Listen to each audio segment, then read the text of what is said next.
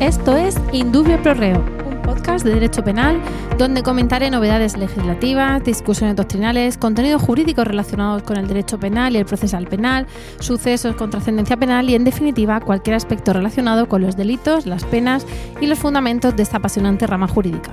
Este podcast está dirigido a estudiantes de Derecho, Criminología, abogados que se inician el trepidante ejercicio profesional y quieren repasar un poquito antes de poner en práctica los conocimientos, a opositor a fuerzas y cuerpos de seguridad y en general a cualquiera que esté interesado en el derecho. Espero y deseo que sea de interés y de utilidad. Yo soy Rocío Arregui Montoya, doctora en Derecho Penal, profesora asociada de Derecho Penal de la Universidad de Murcia y abogada, y te invito a escuchar gratuitamente este episodio y a comentar, preguntar o sugerir cualquier cuestión que te interese.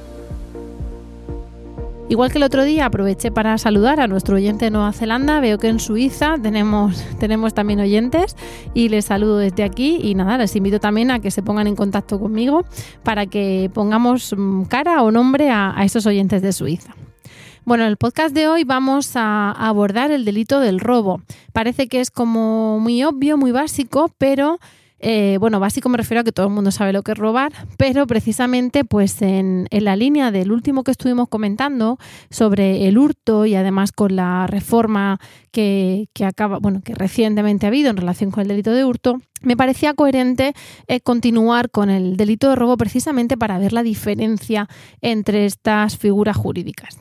Claro, eh, coloquialmente todo el mundo habla de, robar, cuando muchas veces lo que teníamos era un hurto, pero nadie dice, me han hurtado esto, pues dicen, me han robado, ¿no? Pero claro, mm, ¿qué es exactamente robar? Hoy estaba en una conferencia de, don Mario Trapani, un eminente penalista italiano que hablaba de que, claro, que no le sale la palabra hurto porque en Italia no lo tenían, tenían rubare, ¿no?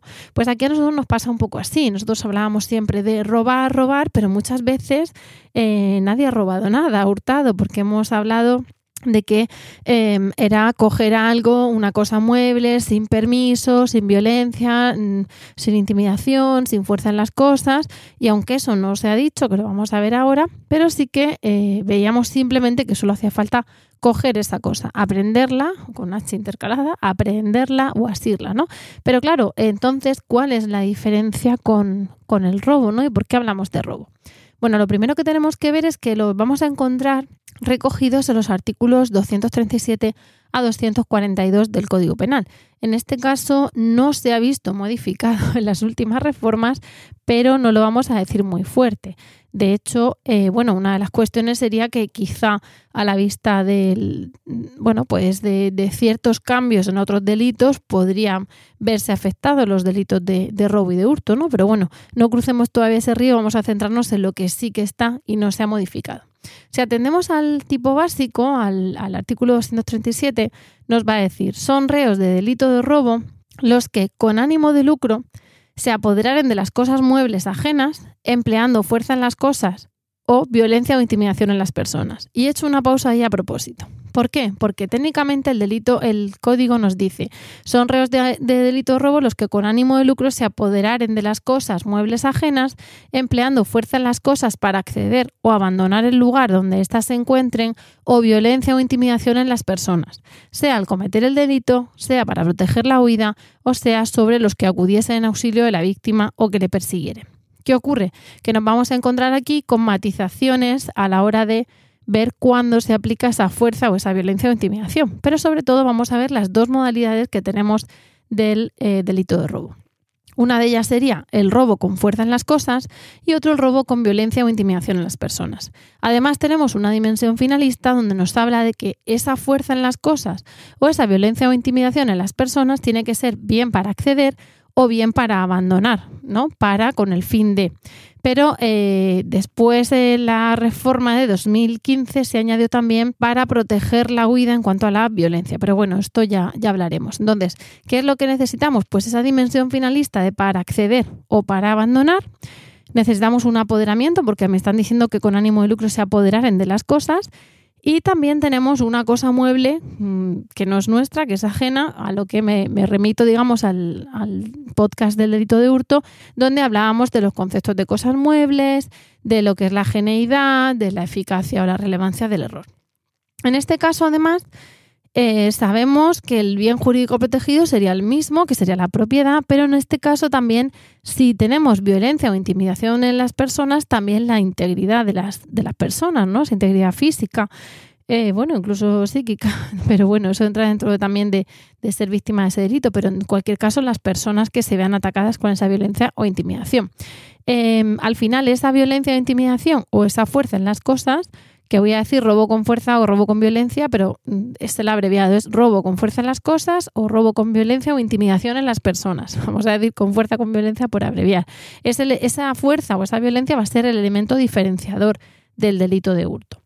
No se contempla delito leve en estos casos si, si la cosa robada es menor de 400 euros, porque aquí al final tenemos fuerza en la cosa o violencia o intimidación. Mm, yo digo bueno, como ejemplo a mis alumnos que me gusta pensar que, la violencia o intimidación en las personas, y en este caso pasa también con la fuerza, es como el veneno de la manzana de, Blancanieves, en el sentido de que aunque la bruja lo ponga, bueno, luego he visto unos dibujos donde lo sumerge, pero bueno, pensando en que lo inyecta en una parte de la, manzana, eh, envenena toda la manzana, da igual por donde muerdas, que, te vas a envenenar. Pues aquí pasaría mm, eso, da igual qué es lo que haya escogido, si vale menos de 400 euros o más, que si tenemos violencia o intimidación en las personas ya va a ser todo robo con violencia, porque la violencia lo envenena todo, para entendernos. La pena en este caso va a ser de 1 a 3 años en el tipo básico, que se parece al tipo agravado del hurto, al que algunos lo llaman hurto agravado, y nos va a ir indicando cómo eh, a más eh, injusto vamos a tener más pena. No va a ser lo mismo el hurto agravado, luego vamos a tener el robo, pero luego vamos a ver que en el robo con violencia en las, en las personas o intimidación no va a ser lo mismo que en el robo con fuerza. Lo vamos a ver.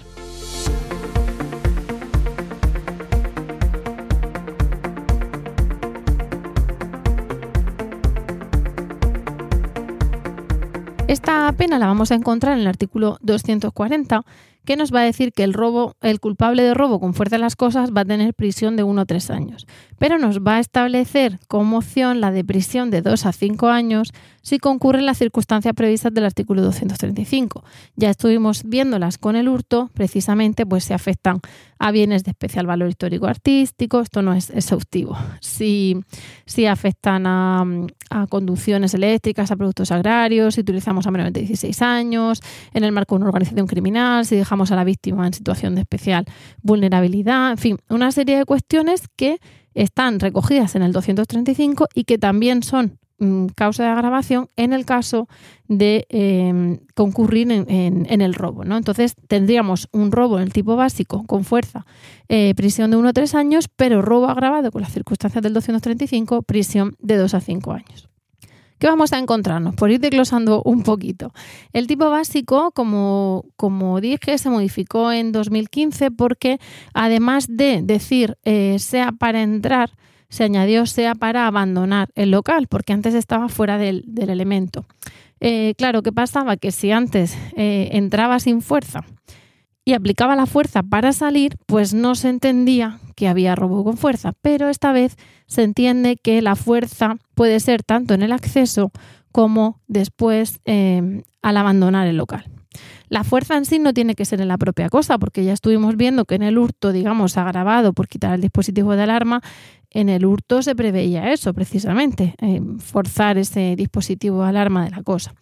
Entonces, tendremos que diferenciar si la fuerza es en la cosa en sí o en el recipiente en sí de la cosa, entendido pues el, continente, ¿no? A lo mejor, pues eso, la, caja fuerte, el, escaparate que contiene la, cosa que está expuesta, etc. También se, se, entiende como abandonar, como digo, en el sentido instrumental, finalista de para abandonar. Y claro, muchas veces habrá que ver para eso cuál ha sido el momento del uso de la fuerza, porque como también hablábamos en el hurto, necesitamos que para consumar el delito tengamos disponibilidad de la cosa. De manera que ese momento del uso de la fuerza deberá ser antes de la consumación del delito, antes de que tengamos esa disponibilidad de la cosa. Por ejemplo, si yo cometo a priori un hurto donde no ha habido ningún tipo de fuerza y después, cuando yo ya tengo la disponibilidad de la cosa, me pongo a romper o vamos a ver luego los tipos de fuerza, lo que sea, ahí tendremos un, hurto y un delito de daños, pero no tendremos en sí un robo con fuerza. Claro, ahí podemos ver si, por ejemplo, hemos accedido un local sin fuerza, nos hemos colado, cogemos la cosa, antes de, tener disponibilidad de esa cosa empleamos la fuerza para abandonar, pues sí tenemos un delito de robo con fuerza. Y si, por ejemplo, eh, podemos no, usar la fuerza, dárselo a otra persona y entonces salir con la fuerza, pues a lo mejor tenemos eso, un, hurto y tenemos eh, después eh, ese delito de daño. O sea, habrá que ver en cada momento dónde estamos utilizando, el momento del uso de la fuerza, dónde estamos utilizando esa fuerza y si hemos tenido o no disponibilidad de la cosa.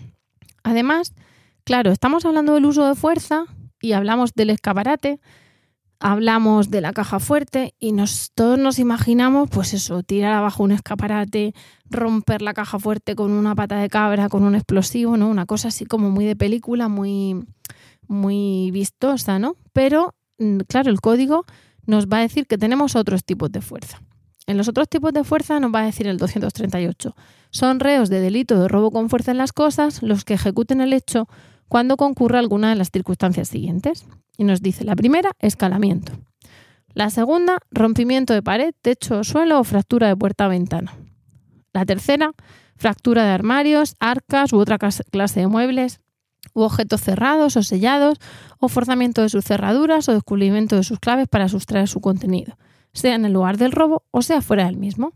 La quinta es inutilización de sistemas de alarma eh, específicos de alarma o guarda. Y me he saltado la cuarta a propósito, porque la cuarta será el uso de llaves falsas. Pero luego vamos a ver que además nos va a decir el código que es una llave falsa. Entonces, ¿qué tenemos aquí? Pues mucha semejanza con el hurto agravado en ciertas cosas donde tendremos que ver, por ejemplo, si el sistema de alarma guarda, como digo, está en la cosa o es un sistema del, del continente o del recinto, etcétera, que contiene a su vez la cosa. Por eso tendremos que ver también dónde se ha aplicado la fuerza, como digo. En base a eso también tenemos que ver el valor, porque hemos dicho que el robo con fuerza en las cosas nos da igual el valor de la cosa, pero en el hurto ya no, ya sí teníamos la distinción entre menos y más de 400 euros y además ver si afecta o no el 235. ¿Qué ocurre? Que vamos a ver esos supuestos de fuerza. El primero sería el escalamiento. Claro, tenemos que analizar que hay escalamiento cuando se entra por una vía no destinada al efecto.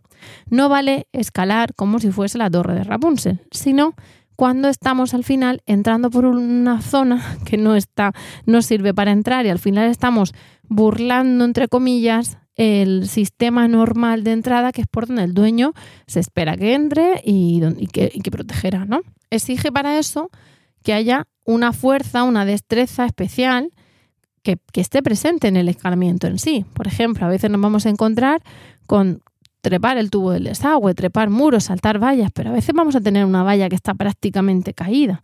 Si a lo mejor es la típica valla de huerta que al final se ha separado del suelo, la tierra se ha ido yendo y, se puede pasar por debajo, en los tribunales, eh, el Supremo ha ido eh, equiparando esa, ese pasar por debajo con el escalamiento. Em, pero es si, como digo, la valla está casi caída, que al final ha pisado y ha pasado. Bueno, pues ahí no parece que, haya puesto la energía criminal equiparable a la que caracteriza la fuerza de las cosas que dice el Tribunal Supremo. Nos vamos al segundo, al segundo supuesto, la fractura exterior. Ah, nos hablan de rompimiento de pared, techo, suelo, puerta o ventana. Fractura exterior. Em, se excluye, por lo tanto, eh, fracturar algo Mm, distinto o ajeno a la finalidad que queremos. Eh, por ejemplo, si queremos quitar una lámpara, sabemos que se va a romper algo el, techo, ¿no? O si queremos quitar un cuadro o algo que esté atado, ahí no estamos expresamente eh, rompiendo la pared, ahí lo que estamos es cogiendo la cosa que lleva como implícito, como una consecuencia inherente, que hay un daño en la pared. Aquí se entiende que tenemos que romper los mecanismos de cierre de puertas, de ventanas y cuando hablo de romper, de rompimiento, el código, se habla en general de violentar el mecanismo. A veces no hace falta que se rompan. Vamos a abrir mm, bueno, pues de con una manera, ya veremos incluso esas llaves falsas, ¿no? Pero podemos abrir con una pata de cabra y realmente luego no sufre daños, es imperceptible y después sigue sirviendo y abre y cierra sin, sin problema, ¿no? Entonces, incluso cuando no haya daños, si se deja sin eficacia ese obstáculo del dueño, que es esa puerta o ventana que estaba cerrada, sí que cuenta. En general también habrá fuerza y fractura incluso cuando no entre todo el individuo. A lo mejor mete solo la mano y coge algo, ¿no? Y en general no habrá delito de daños porque estará absorbido por el propio delito de robo con fuerza que ya en sí lleva más pena que el hurto. Otra cosa es que los daños sean desproporcionados y que incluso sean pues o anteriores al, robo o muy posteriores eh, y se vea que son desproporcionados y no venían con la finalidad del iter criminis del robo. El tercer supuesto sería también la fractura, pero en este caso nos dice el código fractura de armarios, arcas u otra clase de muebles, u objetos cerrados o sellados, o forzamiento de sus cerraduras, o descubrimiento de sus claves para sustraer su contenido, sea esa fractura de armarios en el lugar del robo o sea fuera del mismo. A esto le llamamos fractura interior. El código nos va a decir que sea para sustraer el contenido, con lo cual entenderíamos que no habrá robo si estamos rompiendo el continente después de sustraer la cosa, aunque ya nos está diciendo que sea en el lugar del robo o sea fuera del mismo. Con lo cual habrá que ver dónde hemos fracturado, sea en el lugar o sea fuera, pero también si es para sustraer el contenido. Otra cosa es que rompamos el continente, por ejemplo, eh, después de abrir, ¿no? Decir, se abre, se coge la cosa y ya no para sustraer la cosa, sino porque queremos, pues em, fracturamos ese armario o ese arca. Eh, también se entiende que hay fractura interior si no hemos llegado a romperlo, sino que lo hemos abierto, ¿no? Como hablábamos, igual que con las ventanas que no llegan a romperse y siguen sirviendo, pues aquí lo mismo. Aunque aquí ya digo que nos va a servir la cuestión de la llave falsa, a la que vamos a hablar ahora. Eh, todo esto, de todas maneras, lo estoy comentando, pero habrá casuística. Habrá jueces que opinen una cosa, jueces que opinen otra, y sobre todo mucha casuística de a ver qué pasó con esa puerta, con ese cofre o lo que sea. También nos habla, además de la fractura de armarios, etcétera, nos habla de descubrimiento de sus claves para sustraer su contenido. Claro, ahí nos habla de conocer las claves, descubrir las claves para robarlas, para robar. Conocerlas en sí no es delito. La cuestión es eh, conocerlas para robar. Claro, también podría ser que, eh, bueno, conocerlas por medios ilícitos, ¿se entiende? Para robar. Podría ser que conociéramos lícitamente las claves, porque nos lo dice un amigo, oye, si yo me olvido, soy un muy, muy borracho, que sepas que mi contraseña de lo que sea es esto. En ese caso, si tú las conoces lícitamente, por ejemplo, eh, bueno, pues sí, una puerta que se que entres con, o sea, una caja fuerte que, que, tenga una clave y que le pidas a una vecina pues que entre y que meta algo ahí o que lo custodie y sabe las claves y las utiliza mal, tendríamos un hurto con abuso de confianza pero seguramente no tendríamos un robo, en el sentido de que la fuerza en la cosa es conocer la clave para robar, pero ya la conocía previamente. Entonces, como la conocía previamente no para robar, al abrirla con esa clave no ha desactivado, mm, o sea, no ha utilizado la fuerza en las cosas, ha tenido un hurto sin fuerza y otra cosa es que se agrave por el abuso de confianza. También nos han dicho que es irrelevante que esa fractura interior sea en el lugar del robo o sea fuera. Para eso habrá que ver si la fuerza está perfeccionada Em, si la fuerza se utiliza para llevarse el contenido en sí del interior, si la fuerza está perfeccionada y si el robo en sí no está consumado, para ver si ha dispuesto de la cosa o no, porque en función de eso nos vamos a encontrar con la consumación o con la tentativa. Nos vamos a ir, me voy a saltar el, ese punto y nos vamos a ir al, al quinto, al de la inutilización de sistemas de alarma o guarda. Aquí se habla de anulación de sistemas para acceder al lugar o para abandonar el lugar pero ya no se habla de la alarma en la cosa, que era la que teníamos en el hurto agravado de eliminar dispositivos de alarma de la cosa.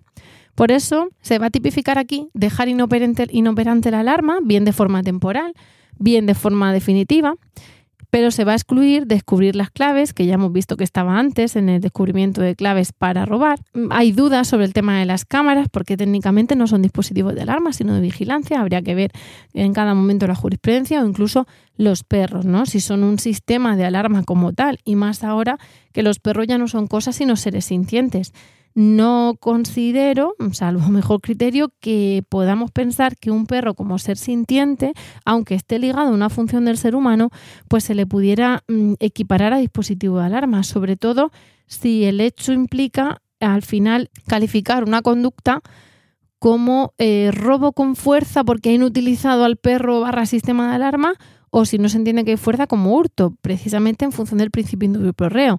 Pero bueno, habría que verlo. Quizá tenemos que ver jurisprudencia sobre esto mm, enseguida, que todavía la, la, calificación de los animales como seres sintientes es reciente y puede no haber, no haber muchas sentencias al, al efecto.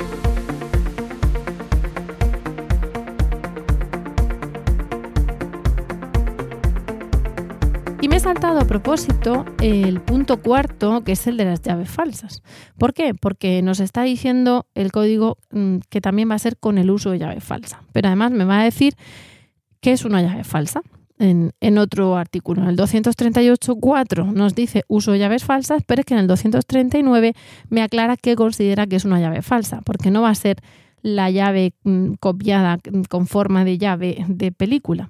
Me va a decir que Puede ser llave falsa las ganzúas u otros instrumentos análogos.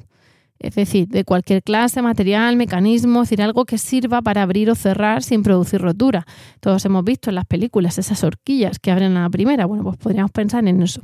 Otra posible llave falsa, las llaves legítimas perdidas por el propietario u obtenidas por un medio que constituya infracción penal. Es decir, podemos tener una llave perdida, podemos tener una llave obtenida mediante un engaño, que podíamos tener una estafa leve en cuanto a esa llave, pero después hemos realizado, el, hemos cometido el robo con fuerza, o podríamos tener un hurto de esa llave porque la hemos obtenido ilícitamente después para cometer el robo. Y también me dicen que son llaves falsas cualesquiera otras que no sean las destinadas por el propietario para abrir la cerradura violentada por el reo. Y me aclara, a los efectos del presente artículo se considerarán llaves las tarjetas magnéticas o perforadas, los mandos o instrumentos de apertura a distancia y cualquier otro instrumento tecnológico de eficacia similar. Con lo cual, ahí tenemos una, y más ahora que, que digamos que el derecho penal va a ir detrás de los hechos, donde vamos a tener tarjetas con, no ya con banda magnética, sino incluso bueno, pues con algún tipo de reconocimiento que no sea justo la perforación, que se puede hacer de una forma de tarjeta maestra, con un código, lo que sea, pues nos dice aquí que va a ser cualquiera que sea, pues eso, mm, tarjetas magnéticas, perforadas, eh, cualquier mando, cualquier instrumento de apertura a distancia, ¿no? Porque al final de lo que se trata es de eh, bien que hemos quitado la llave al titular, bien que em, hemos cogido un aparato, eh, puede ser una copia perfecta, ¿no? Un aparato o un instrumento que nos haga las veces de llave. Y el código pues nos lo dice aquí de una forma quizá limitada para cómo va avanzando la, tecnología del robo, pero, pero nos viene a servir. Estos serían además los tipos, eh, los tipos del, del, robo, ¿no? Me están hablando de robo con fuerza. Bueno, pues se equipara fuerza al escalamiento, se equipara fuerza a la fractura interior, se equipara fuerza a la fractura exterior, se equipara fuerza a la inutilización del sistema de alarma, se equipara fuerza a la llave falsa. Entonces nos está diciendo que fuerza no es solamente pegar un zambombazo, si me permitís la expresión, sino también ese tipo de fuerzas. Y además, cuando nos dice llave falsa, también nos va a decir que es una llave falsa. Además, al igual que pasa en el caso del hurto, cuando el robo con fuerza se vea eh, cometido atendiendo a las circunstancias del 235, se remitirá a ellos y la prisión también pasará de dos a cinco años, tanto en robos comunes como en, robos cualificados que vamos a ver a continuación. ¿A qué me refiero con robos cualificados? Pues precisamente al robo cometido en casa habitada o en local abierto al público. Entonces, el código nos va a decir que el robo cometido en casa habitada, edificio o local abierto al público o en cualquiera de sus dependencias se va a castigar con prisión de 2 a 5 años. En este caso, eh, el propio Código Penal nos va a poner Mm, bueno, vamos, en noticias jurídicas, por ejemplo, como base de datos, va a estar el acuerdo de pleno no jurisdiccional de la Sala Segunda del Tribunal Supremo de 15 de diciembre de 2016 que nos va a decir qué son eh, zonas comunes, edificio local abierto al público. Nos van a incluir los trasteros y garajes comunes, si eh, tienen eh, contigüidad, cerramiento, comunicabilidad exterior, eh, perdón, comunicabilidad interior con la casa habitada de la dependencia, unidad física. Entonces, eh, ahí podemos ver a qué se refiere con dependencias. No va a ser la casita de invitados que esté a 10 metros de nuestra casa normal.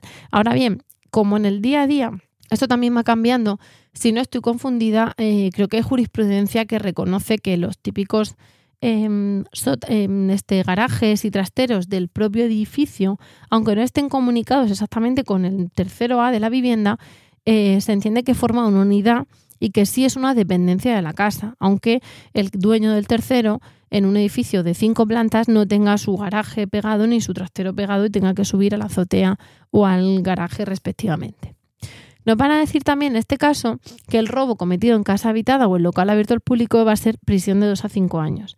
Y me dicen que si está en un eh, establecimiento abierto al público pero fuera de las horas de apertura, la pena va a ser de 1 a 5 años, con lo cual nos baja un poquito y nos da la opción incluso de suspensión de la pena.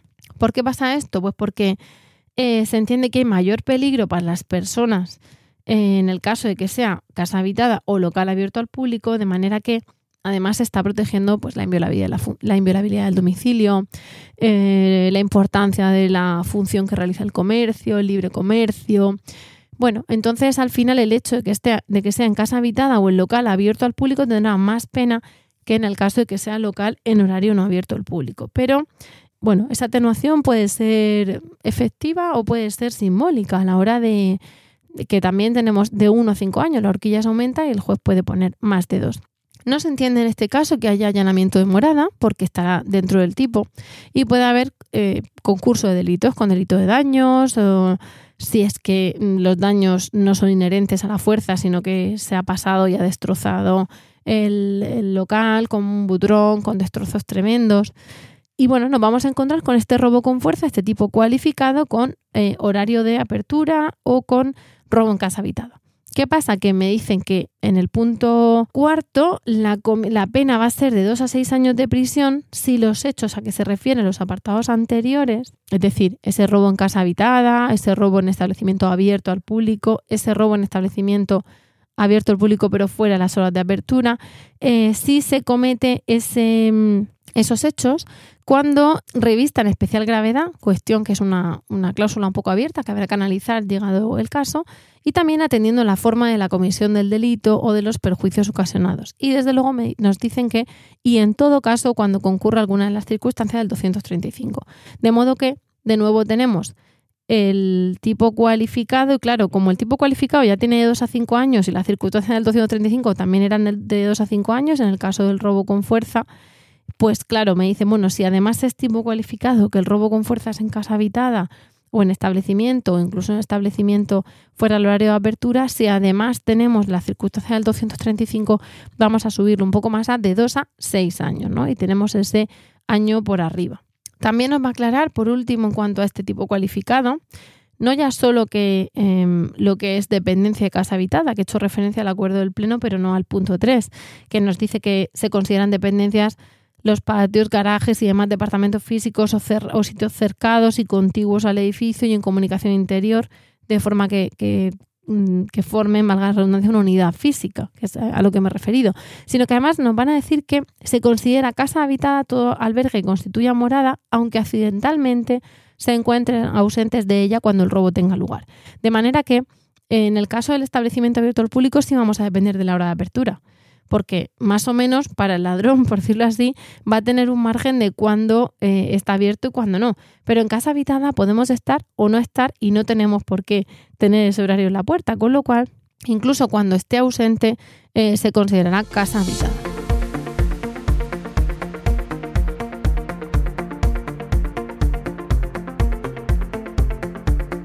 Con esto pasaríamos al robo con violencia o intimidación. Porque claro, estamos todo el tiempo hablando del robo con fuerza, pero eh, también sabemos, y nos dice el 237, que son reos de delito de robo los que emplean fuerza o los que emplean violencia o intimidación.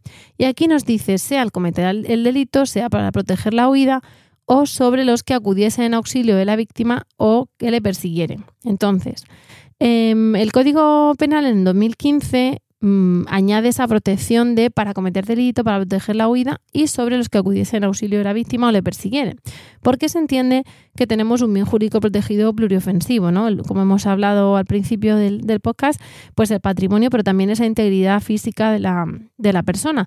Y digo de la persona porque puede ser del, propietario, del poseedor o de la persona que va en auxilio de la víctima o que persigue al, ladrón. Em, en esto cuando hablamos de violencia o intimidación, el Tribunal Supremo nos dice que la violencia es eh, la capacidad, o sea, la violencia lo que haría sería lesionar la capacidad de actuación del sujeto pasivo y la intimidación la capacidad de decisión de ese sujeto pasivo. Em, ¿Qué ocurre? Que nos dice, aparte de abrir el, tener cierta amplitud a la hora de ver cuándo tiene que concurrir la violencia, como hemos dicho, pues para proteger la huida, para evitar que persigan, etcétera, nos va a decir eh, que también cuándo tiene que, concurrir, ¿no? Eh, nos tiene que, nos, eh, perdón, tiene que concurrir con anterioridad al momento de consumación, pero no como al principio del delito, porque ya hemos visto que tiene que ser al cometer el delito para proteger la huida sobre los que auxilian a la víctima, sino en el sentido de eh, que la violencia se cometa antes de tener la disponibilidad de la cosa.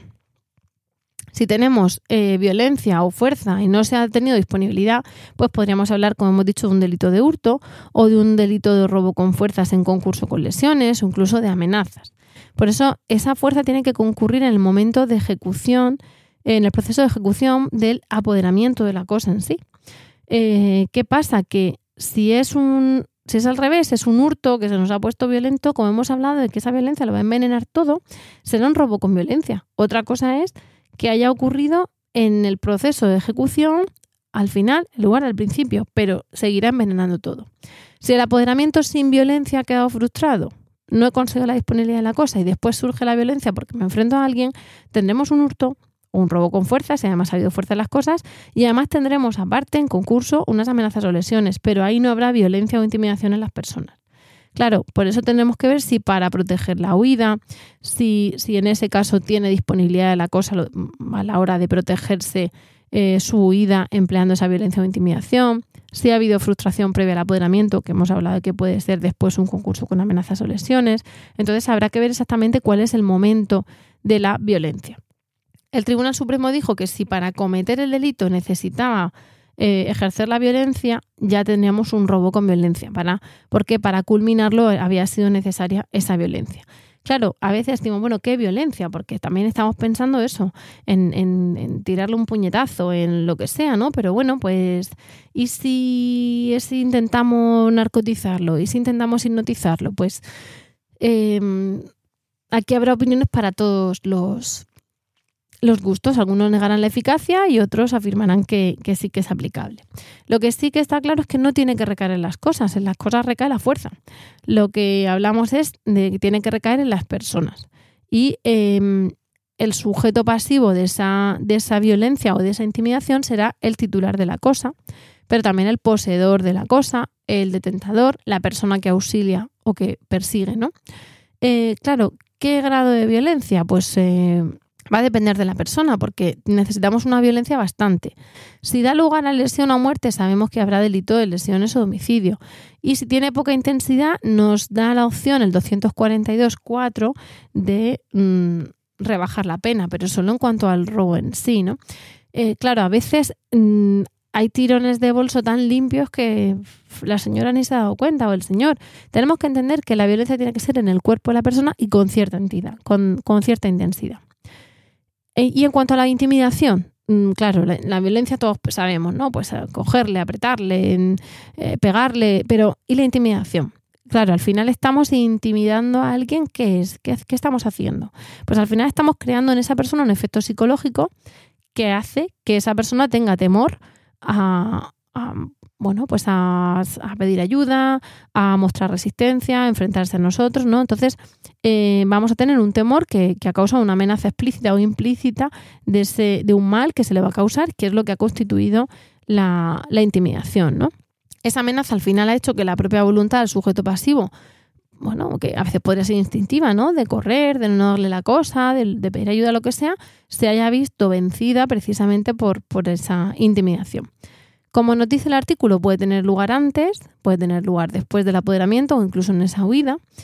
Y eh, necesitamos que también tenga cierta entidad, porque claro, si estamos intentando amenazar a un señor muy alto, muy fornido y campeón del mundo de boxeo, pues seguramente la intimidación tenga que ser distinta a la que alguien eh, usaría conmigo, ¿no? Eh, si alguien, por lo tanto, coge a ese señor mm, super boxeador, super campeón del mundo y no llega a provocar ese estado psicológico de temor, pues no tendríamos ese robo con, intimidación a priori. Sería un hurto en concurso con unas amenazas, ya veríamos de qué tipo, ¿no? Em, pero bueno, veríamos si objetivamente tiene entidad suficiente, pero no se le ha temorizado, pues habría que ver si objetivamente eran conductas peligrosas para la libertad de, de la víctima en este caso. ¿Y qué nos vamos a encontrar también? Pues que también vamos a tener un tipo cualificado, es decir, en casa habitada o en establecimiento abierto al público, pero con violencia. Entonces, nos va a decir el 242.2 que hay un incremento de la pena si hay un robo con violencia o intimidación en casa habitada o en edificio abierto al público, de tres años y medio a cinco años. Aquí nos va a dar igual que el establecimiento esté en el horario de apertura o fuera de su horario de apertura, porque lo que se trata es que hemos eh, intimidado mm, o hemos violentado a una persona. A lo mejor era una cajera que se había quedado, una dependienta que se había quedado o un dependiente que se había quedado mucho tiempo después haciendo la caja o cerrando el inventario. Al final importa la persona, con independencia que eso haya sido dentro o fuera del, horario laboral. Además vamos a tener que, contemplado el tipo agravado por uso de armas o instrumentos análogos, también penas en mitad superior, es decir, tres años y medio a cinco años. Y si además es en casa habitada, la mitad superior de esa horquilla, es decir, de cuatro años y tres meses a cinco años. Antes se exigía que el arma la llevase el autor, ahora ya no se exige porque puede haber encontrado el arma en ese momento y hacer uso de ella. Y a priori no basta con el porte, es el uso de las armas. ¿no? Es decir, vamos, podremos discutir si exhibirlos, usarlo, pero eh, portarlas no. Hace falta portarlas y hacer uso de ellas, o incluso ni siquiera portarlas si la hemos encontrado en esa casa que estamos eh, robando, hacer uso de ellas. ¿Qué es lo que nos decía la jurisprudencia? Pues que el porte era intimidatorio y la exhibición en sí era constitutiva del uso como esa modalidad agravada, ¿no? el tipo agravado del uso de armas o instrumentos análogos. Esto lo vamos a encontrar, como digo, en el 242.4, el tipo atenuado, y en el 242.2, el tipo cualificado en casa habitada y luego los tipos agravados. ¿Y qué pasa con ese tipo atenuado del 242.4? Pues que a veces eh, va a entender el legislador que la cosa se dio de las manos, pero no había tal violencia o intimidación o era de muy poca entidad. Ha sido suficiente como para cometer el delito, pero se atiende a esa menor entidad y en atención a las circunstancias faculta al juez a imponer la pena inferior en grado. Eh, inicialmente estaba prevista para casos en que no se usasen armas, pero bueno, en, la práctica, en la práctica el concepto del uso eh, de armas en sí ya es incompatible con la menor entidad, con lo cual habrá que atender a menor entidad general de violencia o intimidación, pues en función de cómo lo, de cómo lo han hecho, pero no específicamente si se refiere a armas o no. Y por último, ya para cerrar, nos va a decir el código que todo esto es sin perjuicio de las penas a las que pudiera corresponder los actos de violencia física, de manera que me están dando opción a establecer un concurso eh, con delitos de lesiones, con delito de homicidio, con varios delitos de lesiones, incluso habiendo un único delito de robo, estoy despojando a varios sujetos con, violencia de intimidación y, lesionándoles. Y con allanamiento de morada, si se ve que la finalidad de robar no tiene que ver con, con el allanamiento en sí, con tenencia ilícita de armas o incluso con delitos contra la libertad sexual. Con lo cual, eso no implica que los otros delitos no sean analizados y, no queden impunes. Y con esto eh, habríamos visto eh, todos esos artículos de robo. Como parece sencillo, todo el mundo tiene claro lo que es el atraco, ¿no? El robo, todo el mundo está, em, pues eso, imaginándose al caco con, con, el antifaz, pero luego vamos, efectivamente se ve que la jurisprudencia tendrá situaciones muy variopintas donde tendrá que matizar, respetando los principios del derecho para no crear derecho, para no tener eh, aplicación analógica, para no perjudicar al reo en caso de duda, pero sí que tendrá que analizar qué pasa con ciertos eh, momentos, ciertos eh, caminos mm, criminales, intercriminis que mm, no sean los habituales y también qué pasa con la evolución de las circunstancias en cuestión, pues eso, a lo que es una llave, a lo que es una clave en sí, a lo que es el acceso a un lugar, eh, pensando, por ejemplo, en, los accesos a, a, Internet para robar, aunque eso lo veremos en otros capítulos, ¿no? También relacionados con las estafas, ¿no? Y, bueno, pues tendrá que adaptarse el Código Penal y aunque muchas veces hablamos de lo que puede ser con ese caco, con ese antifaz, pues luego vamos a ver que dos más dos a veces van a ser cuatro, pero otras muchas habrá que analizar verdaderamente cuánto es. Bueno, con esto hemos llegado al fin del podcast de hoy. Hoy no va a haber píldora penal porque ya hemos ya bastante hablado y además eh, porque de luego si atendemos a las novedades legislativas bueno, tendríamos muchísimas y no daríamos abasto. Vamos a seguir pendientes del Congreso de los Diputados y del Senado para ver estos días qué es lo que ocurre. Esto es todo por el momento. Ya sabéis que podéis escuchar, descargar y compartir este podcast en cualquier aplicación, incluir reseñas que van a ayudar a dar visibilidad al podcast y también a saber qué piensas de él. Y desde luego contactar conmigo si lo queréis, si lo necesitáis, en Twitter, en mi perfil arroba arreguiabogada. Nos vemos en el próximo capítulo y mientras tanto recordad, recordad que en caso de duda siempre estaremos a favor del río.